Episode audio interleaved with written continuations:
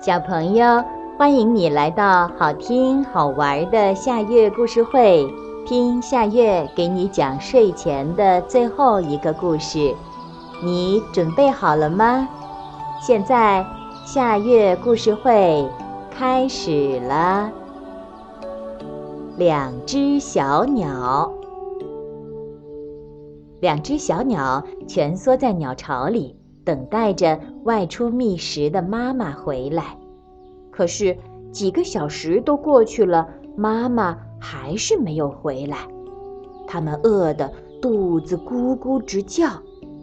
其中一只小鸟说：“我要展翅高飞出去觅食，也许一开始有些困难，但我不会失败，因为我们生下来就是要飞的。”他的弟弟担心地对他说：“你千万别飞，因为你的羽翼还不丰满。”话音未落，小鸟哥哥已经蹦到了枝头，展开了双臂。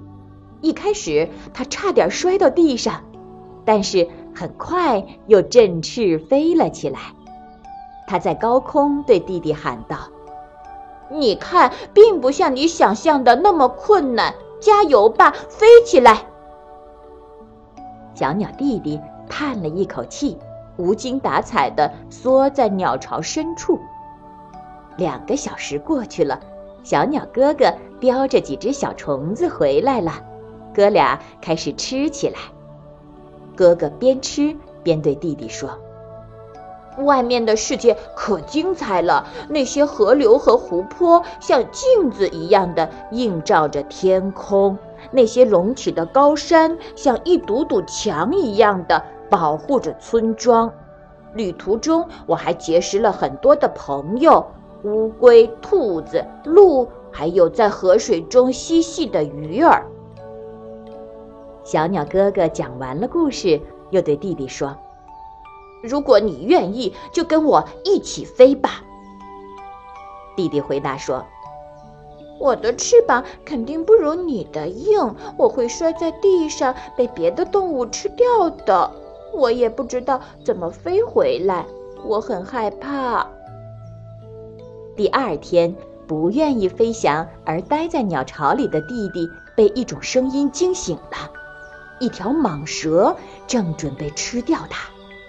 小鸟弟弟吓得浑身颤抖，央求蟒蛇不要吃掉它。